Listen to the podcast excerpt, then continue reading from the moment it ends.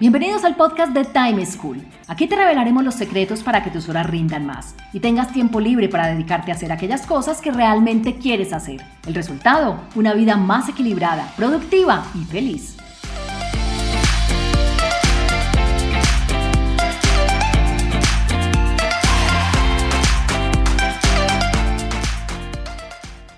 Hola, soy Juan Pablo Lema, un inquieto por la productividad y un estudioso del manejo del tiempo. Bienvenidos a un nuevo capítulo de este podcast de Time School, la plataforma integral de conocimiento para aumentar la productividad y aprovechar mejor el tiempo. En nuestro episodio de hoy hablaremos sobre cómo atender varios frentes de trabajo al mismo tiempo. Es decir, cómo hacer para rendir de manera adecuada cuando uno tiene muchas cosas por hacer, proyectos, puede que inclusive puestos o trabajos y actividades a las cuales les queremos o les debemos dedicar tiempo. Escuchemos lo que le pasa a Alejandra, quien desde Bogotá nos cuenta las dificultades que tiene para atender su trabajo, sus estudios, su proyecto de grado, las actividades de ocio y además para disponer tiempo para su familia y sus amigos. Hola, mi nombre es Alejandra Rivera, yo soy de la ciudad de Bogotá y hoy quisiera pedir recomendaciones o tips para mejorar el uso de mi tiempo. Para contarles un poco de mí, ahorita estoy trabajando eh, en un, tiempo de, en un trabajo de tiempo completo. Mi jornada laboral va de las 9 de la mañana a las 6 de la tarde, pero muchas veces se extiende. Adicionalmente estoy en un grupo de investigación y estoy tratando de llevar a cabo la tesis de mi maestría. Eh, sumándole a eso, obviamente, las necesidades básicas de compartir tiempo con familia y con amigos, que siempre son necesarias para poder salir un poco de la rutina y poder sostener, eh, de tener energía para cumplir con las demás obligaciones. Creo que mi mayor dificultad es que, pese a que trato de tener mis redes sociales, eh, el celular, bien distantes de mi trabajo es básicamente imposible porque el celular y precisamente varias redes sociales son parte de mi día a día laboral. Entonces, tengo muchas distracciones durante el día y me cuesta mucho trabajo ser eficiente y concretar las tareas de corto plazo del trabajo. Esto hace que a lo largo de la semana se me vayan acumulando tareas, que se me alargue la jornada laboral y que incluso me quede trabajo para el fin de semana. Sin contar que esto impide que pueda avanzar en, mi tesis de maestría y pues afecta también mi, vida personal. Entonces, bueno, ahora siento que los, los días se me pasan, no cumplo ninguna meta que me pongo durante el día y asimismo las semanas se me van con mucho trabajo acumulado. Lo que le pasa a Alejandra es cada vez una situación más común. Es que somos más y más las personas que tenemos un trabajo, pero al mismo tiempo nos ponemos a montar un negocio, un emprendimiento. O los que a la vez que atendemos nuestro trabajo de tiempo completo, nos ponemos a estudiar un posgrado o quizás a dictar clases en el tiempo libre. Pero ello no implica que es que no nos guste o no queramos tener también tiempo para hacer deporte, para entrar a las redes sociales, para ver series en Netflix y para estar con nuestras familias amigos. Por esto, si te identificas con este tipo de situaciones en los que parecemos más o menos malabaristas manejando tantas actividades al tiempo como si fueran pelotas en el aire con las cuales tenemos que jugar, te recomiendo estas tres cosas. Primero, separar en tu calendario tiempo para actividades periódicas. Segundo, planear siempre tu semana antes de empezarla. Y tercero, planear cada día antes del comienzo de la jornada. Veámoslas en detalle.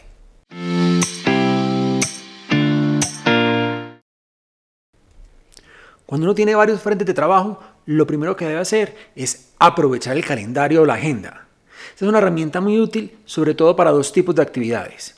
Primero, para registrar todo lo que tiene una fecha y una hora específica de ejecución, como una cita, una reunión, una clase, una capacitación.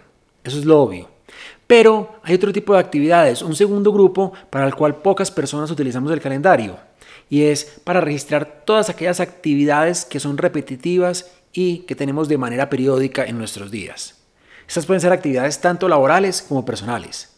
En el caso de Alejandra, ella por ejemplo debería bloquear un tiempo periódico, bien sea todos los días o cada dos días o tres veces a la semana, para atender su tesis, para su proyecto de investigación.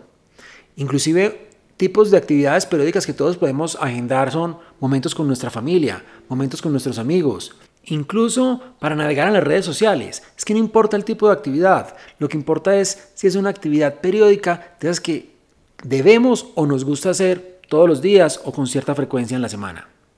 Ahora, estas actividades lo que tienen en común es que nadie nos recuerda que tenemos que hacerlas o que queremos hacerlas. Y por ello es importante uno bloquear espacios en el calendario o en la agenda para tener momentos asegurados para su ejecución.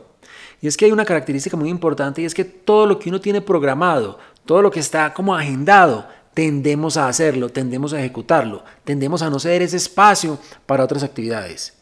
Por ello, inclusive uno, debería separar un tiempo todos los días para trabajar en proyectos o en actividades generales que le van a aparecer, que uno no sabe cuáles van a ser, pero programarse de manera periódica, una hora, una hora y media cada día, para poder atender esos proyectos y hacer trabajo individual que todos tenemos. Y ojalá que este espacio fuera al principio del día.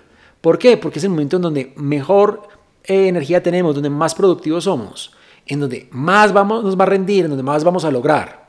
Ahora, teniendo la flexibilidad de que quizás algunos días debamos moverlo y pasarlo para más adelante en la mañana o quizás en la tarde, para cuando nos citen, para cuando haya un evento u otra reunión. Ahora, no olviden también separar espacio, por ejemplo, para el correo. Actividades como el correo son aquellas que siempre tenemos que hacer, que siempre hay que sacarles tiempo, pero que nunca se lo dejamos separado. Y por ello son ese tipo de actividades las que nos llevan a que se nos alargue la jornada y que terminemos como nos, decía Alejandra, trabajando en las noches o inclusive los fines de semana. Después de tener nuestro calendario con espacios separados para todo aquello repetitivo que vivimos o hacemos de manera periódica, para este tipo de actividades que les acabo de denunciar, es importante generar un poco de perspectiva en lo que se viene. Es que muchas veces nos la pasamos como viviendo el día a día y vamos atendiendo lo que va apareciendo. ¿Y qué es lo que le pasa a uno? Que cuando menos piensa se le acumulan las cosas, como le pasa a Alejandra, al final del mes estamos llenos de cosas eh, cuya fecha límite pues llegó sin darnos cuenta y nos vemos agobiados. Entonces, si uno planea su semana, si uno visualiza qué es lo que viene, no solo adquiere perspectiva, sino que además adquiere tranquilidad. ¿Cuándo se debe planear? Miren, mi recomendación es que la hagan los viernes en la tarde son momentos en donde, uno está, más cansado y por ende es menos productivo. Pero si no lo quiere hacer el viernes, no importa, hágalo el sábado, hágalo el domingo, hágalo el lunes por la mañana. Lo importante es que empiece su semana con un plan claro, con una visualización de todo lo que tiene por hacer.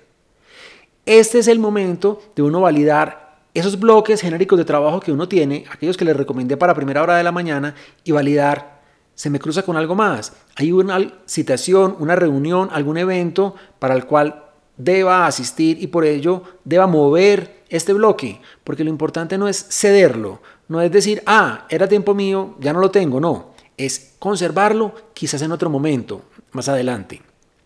Entonces, ese cederlo, que es de una manera consciente, nos permite reubicarlo, pero recuerden, siempre asegurar que todos los días vamos a tener los tiempos para realizar aquellas actividades periódicas y repetitivas que siempre tenemos.